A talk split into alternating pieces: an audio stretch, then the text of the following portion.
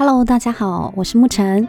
最近呢看了很多韩剧，因为我就很喜欢那个《王后伞下》。我因为看了这部剧呢，就认识了女主角金惠秀，才发现她是一个超级厉害的韩国影后。她拿过了非常多的电影、电视的奖项，都是女主角奖。然后她竟然已经五十一岁了耶！为什么看起来还是那么年轻？保养的超好，而且她有傲人的上围，就是她的身材也超好的。虽然她在这些。呃，韩剧里面的穿着都非常的朴实，然后也包紧紧的，可是你还是可以看得出来，他是个身材很好的人。那因为太喜欢金惠秀了，所以我就去追她之前演的作品，比如说像是今年演的《少年法庭》，然后二零二零年。二零二零年演的《富豪辩护人》，或是在更久以前，二零一六年的《信号》（Signal），就大家都说《信号》是神剧嘛，韩剧之神嘛，所以。信号真的很好看，我就去把他之前的作品呢也都补回来了。那我发现啊，就是《王后伞下》，他在最后两集就是完结篇嘛，它里面探讨的主题跟《少年法庭》《信号》都有一些相似性。那金惠秀她在《王后伞下》是演一名非常有智慧的妈妈，然后她在《少年法庭》里面，她演的是法官。哦，他也是在处理少年的问题，所以如果你很喜欢《王后伞下》，喜欢看金惠秀，就是呃，他会点出一些教养议题的话，我觉得《少年法庭》也不错。只是《少年法庭》的孩子都是比较边缘的小孩，就是他可能是暗黑版的聊教养，但我觉得也很有意义，就是从法官的角度去看待这些犯错的孩子。那他在《信号》呢？《信号》是比较早年的作品，《信号》他演的是一名警察，一个女警，就是跟着办案的女警。然后他在《富豪辩护人》里面呢，演的是律师。所以你看他挑的剧本怎么这么刚好？不是法官就是律师，不然就警察。对，都是跟正义有关的，只是呃各自站的角度不一样。那我觉得他在这一些剧里面，我自己看到的共同点就是关于真相的重要性。呃，那既然有真相，就肯定会伴随着一些错误嘛。人就是犯错了嘛，那犯错就会想要遮盖错误，才会有真相被隐瞒这样子的一个过程。所以，无论是《王后伞下》、《信号》、《少年法庭》，都在探讨着相同的主题，就是关于认错。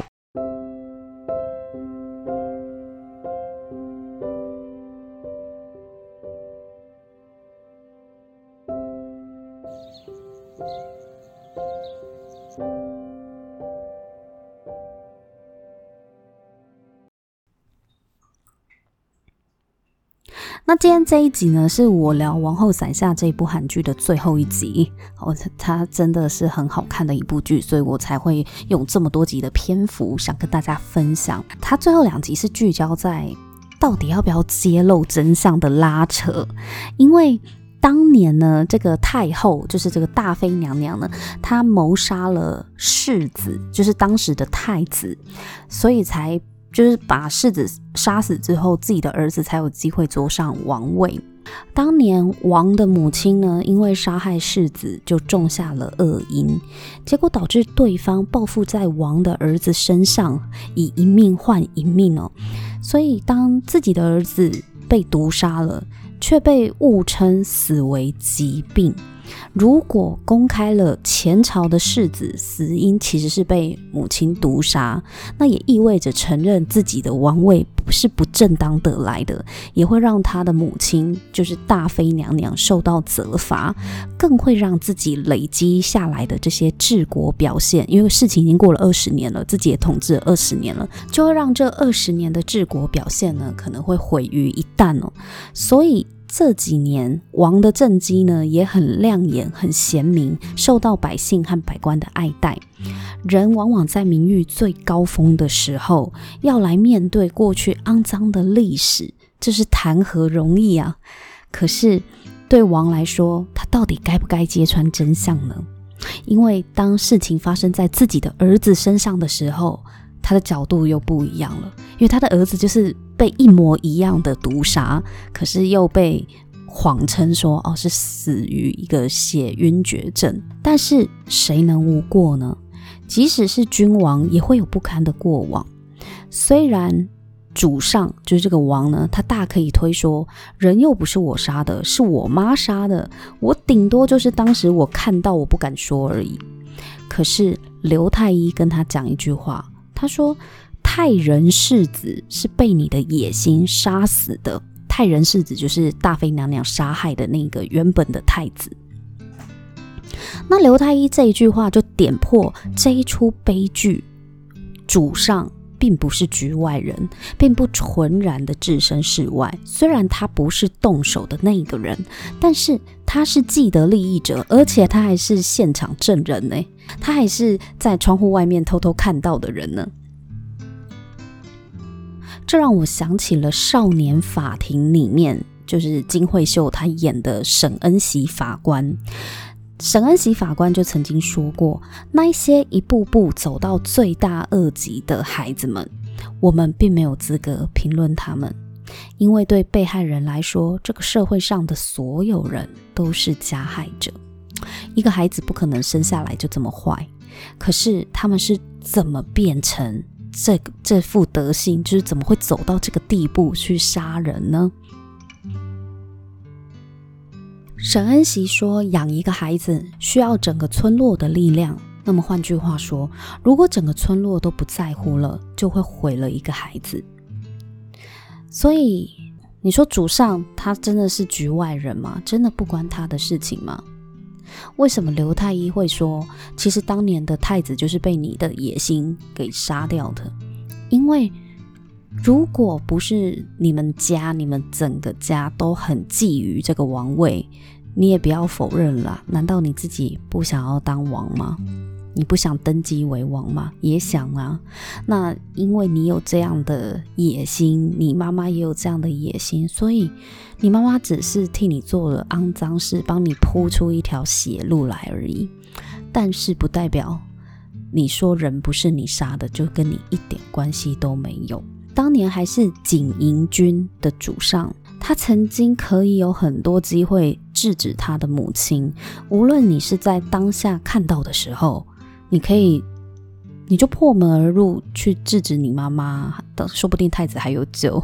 虽然我觉得你妈不太可能救他啦，或者是你如果更早发现你母亲的野心的时候，你有没有想过去跟你妈沟通呢？或者是去制止这种错误的心态与行为呢？你有很多机会可以去站在反对你妈妈的这个立场，但是你并没有做吗？但其实他是有机会可以做出不同选择的。当然，我们可以理解他妈妈大妃娘娘是有多么恐怖，有多强势跟权威，让孩子呢，就是这个锦衣军心生畏惧。但就事实结果来看，从以前到现在，他的沉默。假装不知道，不也成为了母亲犯罪的帮凶了吗？因为他也是既得利益者啊。这就是为什么刘太医的话会戳中主上的心，因为他很清楚知道自己也在默许着错误。人的善良不该沉默。当主上决定要揭开世子之死的真相时，他有事先让他的母亲大妃娘娘知道。结果大妃不屑地跟他讲说：“你有证据吗？凭那些纸可以证明什么？”终于，他隐瞒了二十年的真相，他终于对母亲承认了。当年母亲毒杀世子的当晚，他在窗外看见了现场。其实，我觉得都无关乎那些证据怎么样，因为最重要的证据就是自己的良心。主上很清楚知道事情的真相是什么，但是要怎么面对处理才是他最大的难题啊！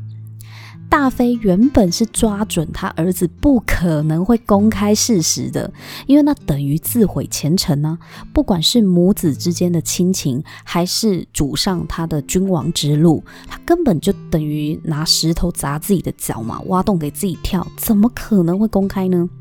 甚至连对主上真心相待的大臣们也明白，如果我们的王他公开了事实，那不就等于承认自己的王位得来不正吗？是用不正当的手段得来的吗？而且对于现在稳定的政权，也可能会造成有心人士的造反或是动荡。所以这些大臣就极力的劝阻主上说：“你不如就这样过去了吧，事情都已经过去了二十年了，你千万不要公开啊！”诶，你看，连大臣都很挺他，诶，叫他不要再追究了。但是唯有当事人知道。这件事情过去了二十年，可是当事人心里的包袱永远放不下，永远担心着我不配当王这件事，因为他知道自己的王位得来不当嘛，所以背负着错误的过往，内心就一直抬不起头。在少年法庭里，司法部的张部长他也说，自己为了推动少年法的修改。为了让韩国整个社会更好，所以他处心积虑，花了五年的时间，才得以获得进入议会的这个选举，成为候选人的机会。结果这一切呢，却被执意揭穿真相的沈恩锡给毁了，因为他犯了错误嘛。那沈恩锡就叫他去自首，那沈恩锡就回这个他的老板江部长。江部长本来是这个沈恩锡的上司，他就跟他讲说：“当你的手段不干净的时候，你的理想也变得脏污了。”我觉得这一句话讲得很好，就是虽然呃你过去做了很多对的事情，那你也是个有理想、有抱负的人。可是，如果这过程中你的手段是肮脏的，那你再崇高的理想其实也被泼脏了啦，真的也是脏掉了。对，就不要再冠冕堂皇的说什么啊，为了一个崇高的理想，我们可以不管这个过程中是做了呃有多么卑鄙龌龊的事情，我觉得这是两回事。而且就因为手段不干净，所以原本这纯洁崇高的理想也弄脏了。所以，当一件事情或者是一段感情起于不当的开始，那么后续的理想也会蒙上阴影。我其实也看过蛮多呃蛮多段关系，它的开始是开始于一个不是很正当的开始，比如说啊，可能就是从呃第三者开始做起的朋友。然后，呃，当他还是第三者的时候，他会觉得跟这个男生真的是真爱，他们觉得他们的爱没有错，就是真的非常喜欢对方，非常深爱对方，也很愿意为了对方就是付出，成为一个更好的人，或者是努力成为一个更好的人，看起来一切都是很光明正大的。那我觉得这个感情是，呃，我相信彼此的感情可能是很很真切的。很真挚的一段感情，爱没有对错，但是你你可以开始的光明磊落啊，就是你们要在一起当然没有问题，那是不是先处理好干干净净的，两个人都是净身出户，都是单身，然后再在一起？我觉得这个也会影响到后续的发展，因为如果嗯、你是婚外情，或者是劈腿，或者是呃。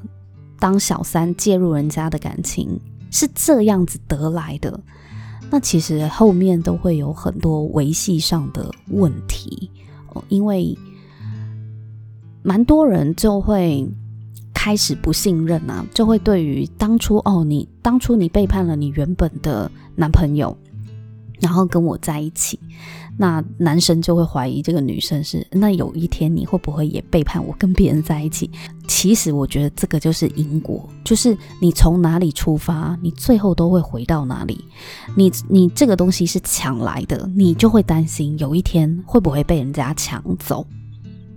就像那个王后伞下里面的主上一样啊，他的王位是杀了原本的继承人，然后自己才得以继承王位的，他就会担心会不会哪一天他的王位也会被人家抢走，或者是担心自己随时有可能会被拉下来，因为他很清楚知道自己是名不正言不顺，是用不正当的手段去取得这一件事情。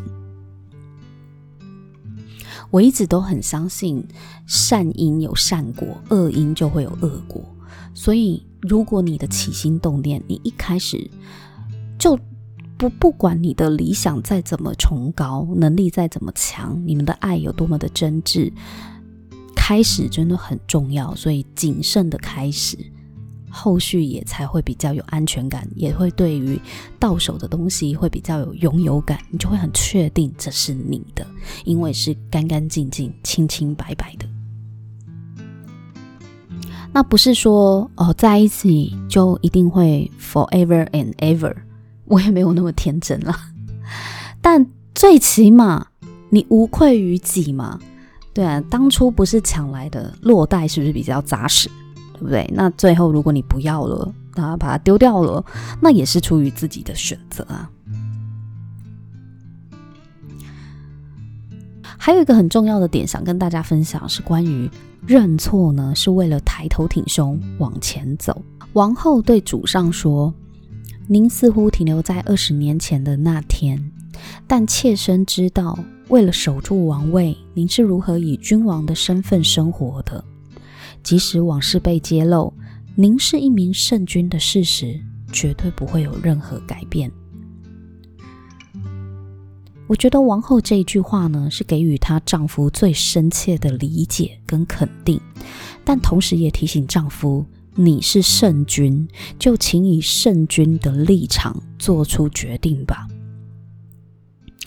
王后言下之意是，一个贤明的君主理应要揭露真相，面对事实，有过错当承认，而非掩盖，要还给无辜受害者清白。我很喜欢编剧最后的安排，就是让这个很厉害的王后呢，她兜兜转转追查真相，但是最后证据仍是握在主上的手里，因为她没有擅自公开真相，而是把所有的证据交给她的丈夫，交给主上来做决定要不要公开。所以我再一次觉得呢，这个王后是个很厉害的女人，她不只是良母。而且呢，更是贤妻。她知道自己的丈夫唯有放下过去的包袱，才能够往前走。但是在放下之前，得要先面对跟接纳过往的错。唯有自己亲自去纠正错误，你才能够在未来抬头挺胸。主上有治国的远大梦想。他担心自己不配王位，所以就更加勤政爱民。但要让自己配得上王位，就得真正做到一个圣君该做的裁决，日后治国才能无愧。如同他说的：“我的评价应该是由后人来断定。”意思是，我过去虽然犯了错。但是我的人生还没完结，我的王朝都还没完结，我朝代都还没过去呢，我还有机会去创造属于我的未来，属于我的治国功绩。我觉得主上讲这句话真的是很大的智慧。我的评价应该是由后人来断定。我觉得这句话呢，就代表说，其实承认错误的焦点，并不是在纠结过去。相反的，是为了要放下包袱往前走，错了就错了，但更重要的是，未来我将怎么过，我将怎么做。人是很复杂的，好人会做坏事，坏人也可能做好事啊。那么，到底谁是好人或坏人呢？每一件事情都是我们基于当下的情况判断出来的独立选择。所以，终其一生，你究竟是好人还是坏人，那就要看在每个选择的当下，我们的出发点是基于什么。如果我们想要做一个圣君，那就做圣君应该要有的行为。在信号里面可以看出，人最大的罪恶就是想要掩盖一开始的错误。因为害怕错误被揭穿，就不惜一再的犯罪杀人。在少年法庭里，法官、司法部长也会犯错。他们过去都是刚正不阿的执法者，但是碰到了自己最在乎的人，仍然还是会知法犯法。所以我觉得犯错是人之常情，这就是人的弱点。既然身为人，我们都会有人性，我们都有可能会犯错。但是身在少年法庭的现场，如果连法官都不敢承认错误，又如何期待在法庭上教化那些犯错的少年呢？所以，其实，在少年法庭也有谈到这个问题。即便是审判长，即便是法官、司法部长，他们也有需要面对自己过错的时候。我觉得最重要的不是那个错误，而是犯错后的处理态度。身为大人，甚至身为法官，都会犯错的。身为君主，当然也是啊。而正是你的处理态度，决定了你是怎样的一个人。王后伞下也好，少年法庭或是信号，其实里面都有在谈关于过去的错误，我们该怎么弥补。我们该怎么面对处理？要不要承认？要不要执着于真相？真相应不应该被公开？这个是一个人生的大哉问，但我觉得它是很重要的。如果你跟我一样，也蛮喜欢看《王后伞下》的，就是跟我一样爱上金惠秀这个女主角的话，我真的蛮建议没有看过《少年法庭》的，真心推荐，大家可以去看看。那当然，信号啊、富豪辩护人啊，都是她的作品，也都非常的精彩。因为她是一个很会选剧本的人，所以我觉得有她主演的韩剧都。都有一定的水准，尤其是富豪辩护人，真的是里面看来最好笑的。它其实氛围跟王后伞下蛮像的，就是比较偏喜剧。那少年法庭跟信号看起来就比较社会写实一点，就比较沉重一点点。不过呢，都对于社会教育或者是人生反思都还。带来蛮大的价值的，值得一看了。好啦，那今天就跟大家分享到这里。如果喜欢的话，记得去追我推荐的这几部剧。那也欢迎订阅《草木星空日记》，或是在 Apple Podcast 给我五星评分和留言，我会非常感谢你哦。那我们下一集见喽，拜拜。